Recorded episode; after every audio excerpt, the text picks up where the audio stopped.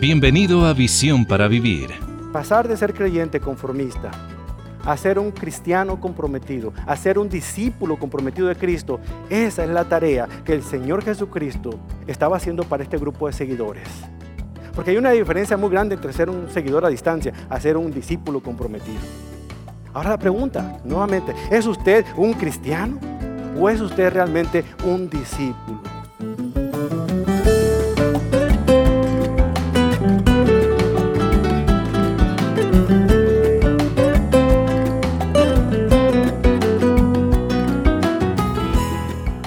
Nunca se nos prometió que la vida cristiana sería fácil.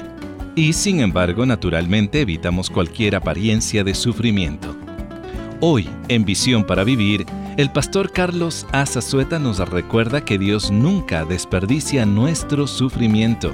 De hecho, Él hace su trabajo más grande cuando estamos sentados en el crisol de su diseño. No importa qué pena estés sufriendo el día de hoy, es alentador saber que nuestro Salvador entiende completamente. Es por eso que le invito a escuchar el mensaje de hoy que está basado en el libro de Lucas 9:23 y se titula La copa que Él tomó. Cuando Dios quiere hacer una tarea imposible, toma a una persona imposible y la aplasta. ¿Se ha puesto a pensar en eso? Estas palabras no son originalmente mías, fueron dichas por un antiguo pastor de la iglesia Moody que una vez vino al seminario de Dallas a unas conferencias relativas en la cruz y el pastor Chuck Swindoll le tocó escucharlo e impactar su corazón. Desde entonces el pastor Swindoll constantemente repite esa frase. Cuando Dios quiere hacer una tarea imposible, Toma a una persona imposible y la aplasta. Pudiera parecer que las palabras de Alan Redpath realmente son crueles. Nos hace pensar en un Dios que es bastante brutal el tratar con, con sus hijos. Y pudiéramos pensar de esta manera si no tomamos en cuenta que el proceso de ser más como Cristo, es decir, el proceso del discipulado, es un proceso muy doloroso. Si usted alguna vez le han dicho que por haber confiado en Jesucristo como el Señor de su vida, sus problemas se acabarán, déjeme decirle que le mintieron. Al contrario, estará más consciente de cuán difícil es caminar tomado de la mano de Cristo, andar como Cristo anduvo, ser como Cristo es. De hecho, la mayoría de los creyentes no se toman el tiempo suficiente para ponerse a pensar en serio acerca del compromiso, de ese llamado tan especial que Dios hace a que seamos discípulos de Cristo. Sin embargo, vivimos en un mundo donde tratamos de hacer hasta lo imposible por evitar el dolor. En cuanto me duele la cabeza, inmediatamente busco algún analgésico para que se me quite el dolor. No queremos lidiar con el dolor físico, mucho menos queremos lidiar con el dolor emocional. Muchas personas recurren al uso de drogas, al uso del alcohol, la promiscuidad, medicamentos, con tal de evitar el sufrimiento, porque a nadie le gusta sufrir. ¿A usted le gusta sufrir? A mí no. Nuestra sociedad prefiere las cosas fáciles, las cosas que de alguna u otra manera puedan acabar a corto plazo. No quiere nada que ver con las cosas que son a largo plazo, aquellas cosas plausibles, aquellas cosas que de verdad valen la pena y nos transforman. Pero lo que el mundo considera una maldición, e-, ese dolor, ese sufrimiento, el Señor Jesucristo lo considera un acto de sabiduría, un ingrediente necesario en el proceso del discipulado. Por eso que la idea central de este mensaje es la siguiente. El sufrimiento es el proceso que Dios utiliza para que los santos adquieran sabiduría. Interesante. Usted pudo haber pensado que era ir al seminario teológico de Dallas o venir a la iglesia a estombrar en inglés y en español. Porque aquí están todos los profesores del seminario de Dallas enseñando que si usted viene a esta iglesia, usted va a ser sabio. No. Dios utiliza esos momentos de sufrimiento para ayudarnos a depender más de Él, como usted lo comprenderá al estudiar los pasajes que leeremos hoy. Jesucristo llamó a este proceso de sufrimiento la copa. La copa. La copa fue la angustia, la humillación, la muerte tormentosa que Él sufrió en la cruz del Calvario por amor a usted. Pero en primer lugar, por amor y en obediencia a su Padre Celestial. Ahora, entendamos la palabra santo. No me estoy refiriendo aquí en el sentido de una imagen que se erige hacia una persona que hizo mucho bien y un papa lo canonizó. Me estoy refiriendo a un discípulo de Cristo, a una persona que ha sido apartada de un grupo numeroso para una función en particular. Eso es lo que significa la palabra santo, apartado de para un propósito mucho más particular. Apartado del mundo para estar con Dios. Sin embargo, el proceso de discipulado no es algo que surge de la noche a la mañana. La conversión a Cristo, es decir, cuando usted pone su confianza en Jesucristo como el Señor de su vida, eso ocurre en un instante, en un momento determinado, dura dos segundos. Sin embargo, el proceso de discipulado le va a tomar toda la vida y quizá usted deje este mundo. Si llega a la edad anciana y todavía no se ha completado la obra completa de ser un discípulo comprometido con Cristo. Hablando de esto, el doctor Redpath dijo lo siguiente, escuche, la conversión de un alma es el milagro de un momento, pero la fabricación de un santo es la tarea de toda una vida. Y en este estudio, hermanos, vamos a estar aprendiendo un par de cosas bien importantes con respecto al discipulado. En primer lugar, vamos a ver cuál es la diferencia entre ser un creyente en Cristo y ser un discípulo de Cristo. Y en segundo lugar, vamos a aprender un ejemplo ideal de lo que es el discipulado en el ejemplo que Cristo nos deja aquí en los evangelios. Entonces le voy a pedir que abra su Biblia, si trae su Biblia o su tableta o su teléfono o lo que usted tenga para leer la Biblia.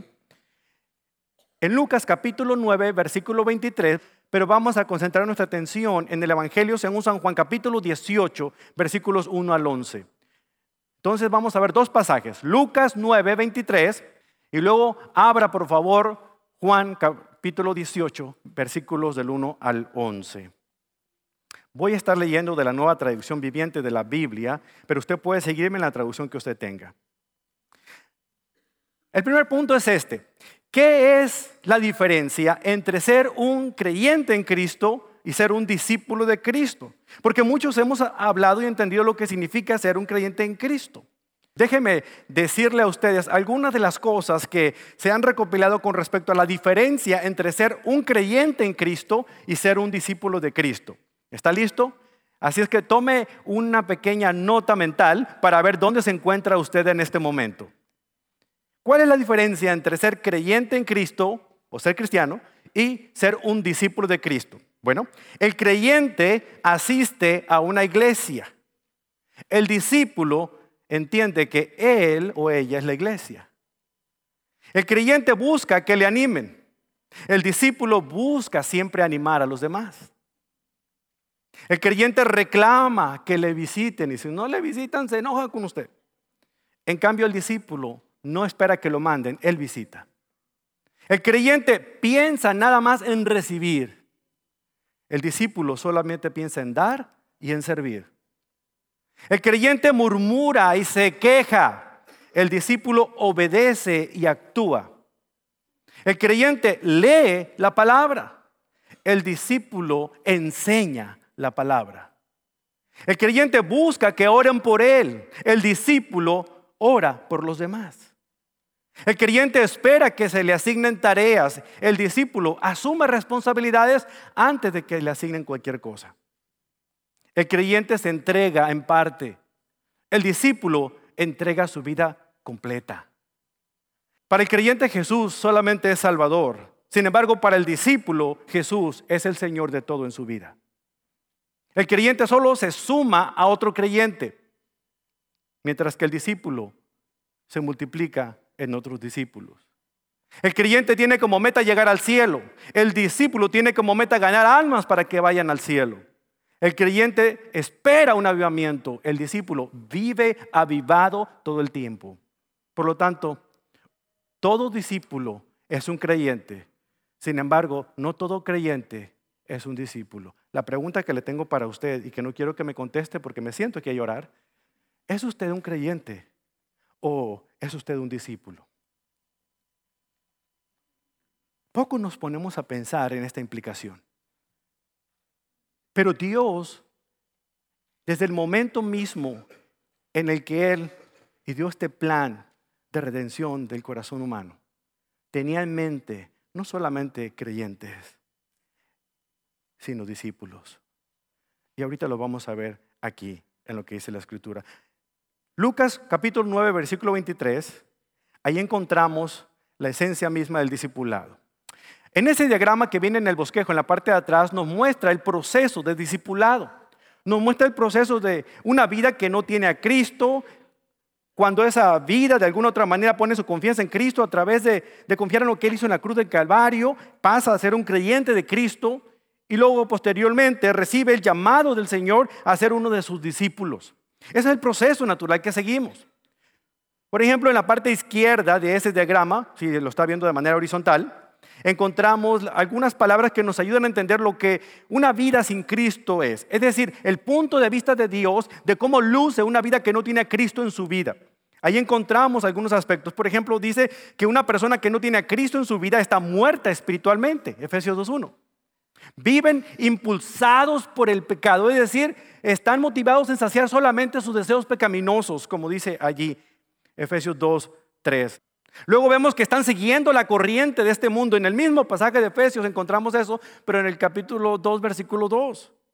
Son influenciados por Satanás, Efesios 2.2, y esto lo hace a ese creyente objeto de la ira de Dios, Romanos 5.1.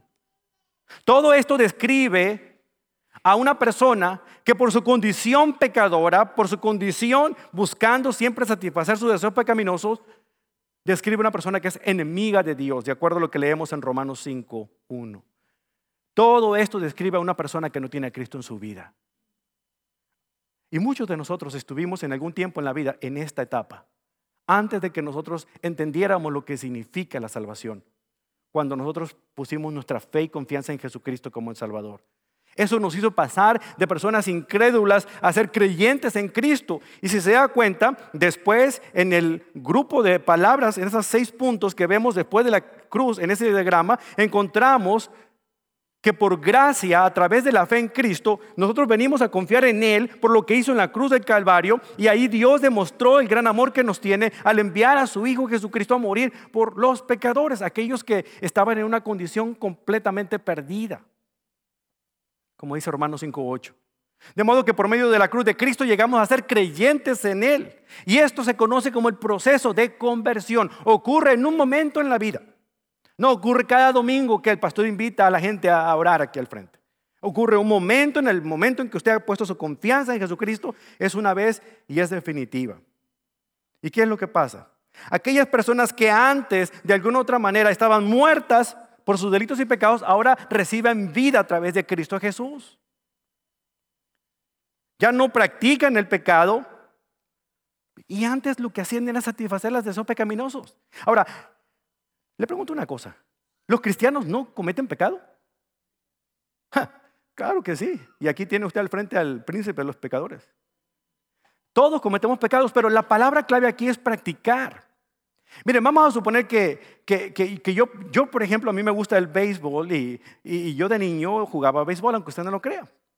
Eh, eh, eh, yo era parte de un equipo de, niños que jugaban béisbol. practicaba el béisbol. Tenía mi uniforme deportivo, íbamos cada fin de semana y jugábamos los campeonatos. Pero había que practicar para poder cometer menos errores y meter más carreras. Hoy en día yo le puedo decir que yo juego béisbol, agarro un bat y me tiran una pelota y la bateo. Pero, pero no lo practico como antes. Juego, pero no lo practico como antes. Porque no tengo un uniforme, no estoy en un equipo. ¿Ve usted la diferencia? Un creyente cae en pecado, absolutamente. Claro que sí. Accidentalmente a veces cedemos ante la tentación y caemos.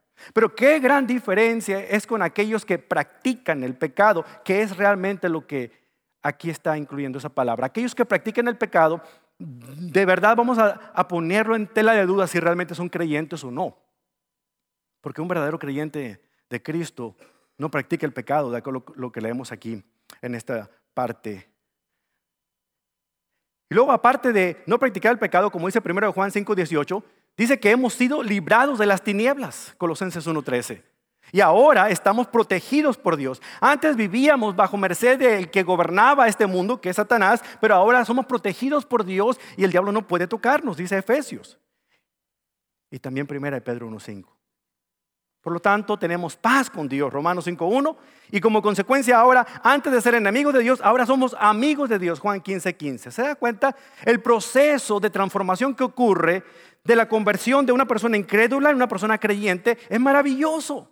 Y ahí es donde la mayoría de ustedes que me están escuchando en este momento se encuentra. Pertenecen a ese gran círculo de creyentes en Cristo. Han sido rescatados de la garra del infierno, han sido colocados en la familia de Dios y ahí se encuentran ustedes. Pero eso no es el discipulado. Es el primer paso del discipulado. Aquí es donde el Señor viene con un llamado muy particular a un círculo mucho más cerrado, más pequeño, más íntimo. La mayoría de nosotros está ahí. Y si usted no está en este círculo, al finalizar este mensaje, de verdad venga, acérquese, porque queremos que usted pertenezca al círculo de los creyentes. Es la razón por la que estamos aquí. Y vamos a orar al final y con usted y por usted y queremos que usted comprenda lo que significa la salvación y la repercusión eh, eterna de, de poder comprender lo que significa haber confiado en Cristo Jesús. Pero a usted que está dentro del círculo de creyentes, el Señor tiene un reto más importante para usted en este instante? ¿Más importante que creer en Dios? Sí, más importante. Porque la diferencia entre ser un creyente en Cristo, alguien que sigue a distancia a Cristo, a una persona que Él quiere usar como instrumento para impactar al mundo con el Evangelio de Él, es radicalmente distinta. Como le dije, ser creyente es el primer paso del proceso de discipulado. Y aquí vemos cómo el Señor lanza el reto. Sabemos que por creer en Jesús somos salvos, vamos al cielo, pero el Señor no nos ha salvado para que nosotros estemos tan tranquilos, sentados, disfrutando mientras viene Cristo y nos vamos con Él al cielo. Estamos aquí para poder usar esa maravillosa salvación que Dios nos ha dado y ponerla a trabajar, no trabajar para ganar la salvación, sino trabajar porque ya la tenemos, para que otros también puedan ir a Cristo. Y ese es el proceso de discipulado. Pero a lo mejor nadie le había dicho esto. El proceso de discipulado involucra sufrimiento. Ocupa beber de la copa que Jesús mismo tomó. Ese proceso de discipulado quiere decir que usted es automáticamente una persona que se convierte a Cristo y eso le hace a usted un discípulo. No, ¿verdad que no? Es un proceso. Vea usted la definición entre un creyente y un discípulo. Un creyente es una persona que está en una relación correcta con Dios. Ya él confió en Jesucristo, creyó lo que hizo en la cruz de Calvario, él le ha reconocido como su Salvador y ha confiado en él como su Señor. Ok, hasta ahí ese es un creyente y usted está ahí. Pero un discípulo, un discípulo es un creyente cuyo compromiso con Cristo se ha convertido en lo más profundo de su ser porque él quiere obedecer las enseñanzas de su maestro sin importar las consecuencias o el costo. A.W. Tozer dice que es dudoso que Dios bendiga grandemente a un hombre si antes no lo ha herido profundamente, porque eso es el discipulado, un proceso en el cual nosotros tenemos que pagar un alto costo. Uno de los libros más impactantes de mi vida fue el de Dietrich Bonhoeffer, que se llama así, El costo del discipulado, porque no sé por alguna razón la mayoría de los cristianos tenemos la idea tan peregrina de que el discipulado es la cosa más sencilla del mundo. Basta con que me vaya a una escuela dominical y que el maestro enseñe un grupo. Eso no es discipulado, es parte del discipulado, pero no es el discipulado. Fíjense muy bien. Jesucristo dijo en Mateo 16, yo voy a edificar mi iglesia. Y en Mateo 28 le dice a sus discípulos, ustedes vayan y hagan discípulos, enseñándoles a obedecer todas las cosas y bautizándoles en nombre del Padre, y Hijo y del Espíritu Santo. En los últimos cientos de años, la iglesia se está construyendo a sí misma. O sea, nosotros estamos construyendo la iglesia. Nos preocupan los números, nos preocupa quién vino y quién no vino. Señor nos manda a nosotros a ser discípulos, pero nosotros estamos preocupados por llenar las bancas, por llenar las sillas, por llenar los números, porque vaya más ingresos, y eso nos preocupa, nos preocupa, porque creemos de alguna manera que si la iglesia no crece, que si eh, el, ingreso en diezmos y ofrendas no aumenta, entonces algo está pasando con la iglesia, y hay que despedir al pastor y traer otro porque no está funcionando la cosa. A Dios no le impresionan los números. Dios es el que produce los números. Lo que usted y tenemos que hacer es estar involucrados en el acto de hacer discípulos. Ahí está la clave. Pero aquí es donde la puerca torció el rabo. ¿Quién está haciendo discípulos? Cuando lo único que estoy haciendo es conformarme con un cursito, terminó el semestre, me voy a otro cursito, otro semestre, otro cursito. Oh, ya me cansaron los cursitos, me voy al seminario de Dallas. Y allá agarro otros cursotes. Y pago un dineral. Para agarrar un papel, ¿y para qué me sirve? Si no hago discípulos. ¿Ve usted la diferencia? No se trata de ganar convertidos, se trata de hacer discípulos. Es lo que el Señor está diciéndoles aquí a ellos. Entonces, ¿qué significa eso? Que nosotros tenemos que llegar a una parte más profunda en esa relación con Cristo. Lucas 9:23 dice, si alguno de ustedes quiere ser mi discípulo, tiene que abandonar su manera egoísta de vivir, tomar su cruz cada día y ¿qué dice? Seguirme. Recuerda que la semana pasada yo le dije que era importante leer el texto dentro del contexto. Porque cuando usted saca el texto fuera de contexto, lo usa como pretexto para justificar el texto. Oh, no, nosotros tenemos que entender qué es lo que el Señor está diciendo cuando leemos los versículos anteriores y posteriores a este. Por eso váyase un poquito más abajo. Jesucristo estaba con los con un grupo más cercano de él. Estaban ahí algunos hombres con los que él había dedicado varios meses de andar junto con ellos, de invitarlos a, ir con él en esta jornada de, enseñanza acerca del reino. Les enseñaba, los animaba a aprender más acerca del Padre, pero comenzó a hablarles un poquito más profundo con respecto a las cosas que habían de ocurrir.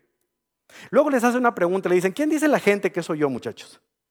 Y le dicen, bueno, algunos dicen que tú eres un profeta, otros dicen que tú eres Juan el Bautista, otros más dicen que tú eres Elías. Y Pedro se levanta como siempre, nadie le pregunta, pero él levanta, yo digo que tú eres el Mesías. Tú eres el que ha de venir. Imprudente, pero atrevido. Y es una verdad. Pero fíjese lo que comienza a decirle el Señor, el Señor a partir del versículo 21, ahí en, en Lucas 9. Dice, Jesús les advirtió a sus discípulos que no dijeran a nadie quién era Él. El Hijo del Hombre tendrá que sufrir muchas terribles cosas, les dijo. Será rechazado por los ancianos, por los principales sacerdotes y por los maestros de la ley religiosa, y lo matarán. ¿Cómo se parece esto al Evangelio de la Prosperidad, no es cierto? Eres discípulo de Cristo y te van a te van a lastimar, te van a golpear, te van a escupir en la cara, te van a cerrar la puerta, eh, te van a despedir del trabajo, te va, te va a dejar la mujer, te, van a correr de tu casa tus padres. O sea, nadie dice eso, ¿verdad? No, no, confía en Cristo, pacte, verás que el Señor te regresa el doble de lo que tú le des. Con razón no nos ha dado nada, no le damos nada. Nuestras ofrendas no han subido desde hace un año por ahí. Pero bueno, esa es otra historia. Ya hablaremos de eso cara a cara. El punto al que quiero llegar es que nosotros no hemos logrado comprender las implicaciones del caso con lo que se refiere a esta, a esta gran hazaña del discipulado. Él dice, todo esto me va a pasar muchachos. ¿Puede usted imaginarse el rostro de los discípulos? Te, hemos dejado, hemos dejado familia, casa, negocio para, irnos detrás de ti, porque pensábamos que, que tú ibas a imponer tu voluntad aquí. Tú ibas a ser el próximo rey de Israel. Vas a sentarte en un trono. No, el imprudente de Pedro vuelve a salir. Señor, ni se te ocurra mencionarlo. Nada de eso. Eso no te va a pasar. Y de eso me encargo yo. Jesús, al verlo, le dice unas palabras que han sido más mal usadas en todo el tiempo que yo recuerdo del cristianismo. Apártate de mí, Satanás no son ofensivas. El propósito del enemigo de Dios era impedir que Jesús fuera a la cruz. Y aquí vemos a Pedro haciendo la misma cosa, tratando de impedir que él hiciera su voluntad. Aquí vemos el amor tan grande que Jesús tiene. Su lealtad más grande es primeramente a su Padre Celestial y a la voluntad de Él. No es a su mejor amigo.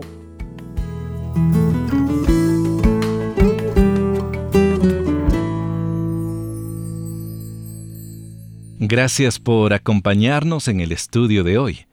Usted está en sintonía de Visión para Vivir con el mensaje del pastor Carlos Azazueta titulado La copa que él tomó. Este mensaje es uno de los doce de la serie Cuán grande es mi Dios y lo puede volver a escuchar, y los anteriores también, a través de la aplicación móvil de Visión para Vivir o a través de visiónparavivir.org. Podemos soportar tormentas, tragedias, decepciones e incluso fracasos de la vida siempre y cuando mantengamos nuestra esperanza. Pero para que nuestra esperanza sea eficaz y esté basada en la verdad, debe estar puesta en la persona y obra de Jesucristo. Este mes en Visión para Vivir, esto es justamente lo que deseamos hacer, poner su esperanza en nuestro Señor Jesús con el más reciente librito del pastor Swindol titulado La Esperanza. Espere grandes cosas de Dios. Este recurso es nuestro regalo de agradecimiento por su ayuda económica al ministerio. Déjenos saber si tiene interés en recibir este recurso al enviar su apoyo económico a través de esta dirección. Visión para Vivir. P.O. Box 1817. Frisco, Texas 75034. Y como siempre usted puede visitar visiónparavivir.org para donar y así adquirir el librito en formato digital. O también nos puede llamar al 469 535-8433 y una de nuestras representantes le podrá ayudar con su transacción. Tal vez le resulte más conveniente donar a través de la aplicación móvil de Visión para Vivir. Cuando lo haga, por favor déjenos una nota que usted desea recibir el librito del Pastor Swindle en formato digital.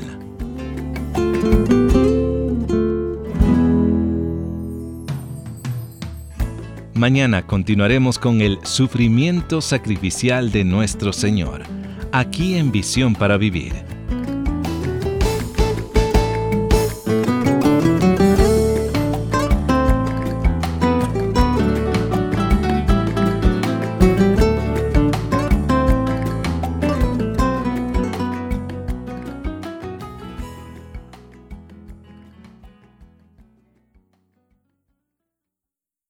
El mensaje anterior, la copa que él tomó, en inglés fue registrado bajo derechos de autor en 2008, 2009 y 2016. Y la grabación sonora fue registrada bajo derechos de autor en 2016 por Charles R. Swindoll, Inc. La adaptación al español fue registrada bajo derechos de autor en 2017 y la grabación sonora fue registrada bajo derechos de autor en 2024 por Charles R. Swindoll Inc. y Ministerios Insight for Living. Todos los derechos están reservados al nivel mundial. La duplicación de material con derechos de autor para su uso comercial está estrictamente prohibida.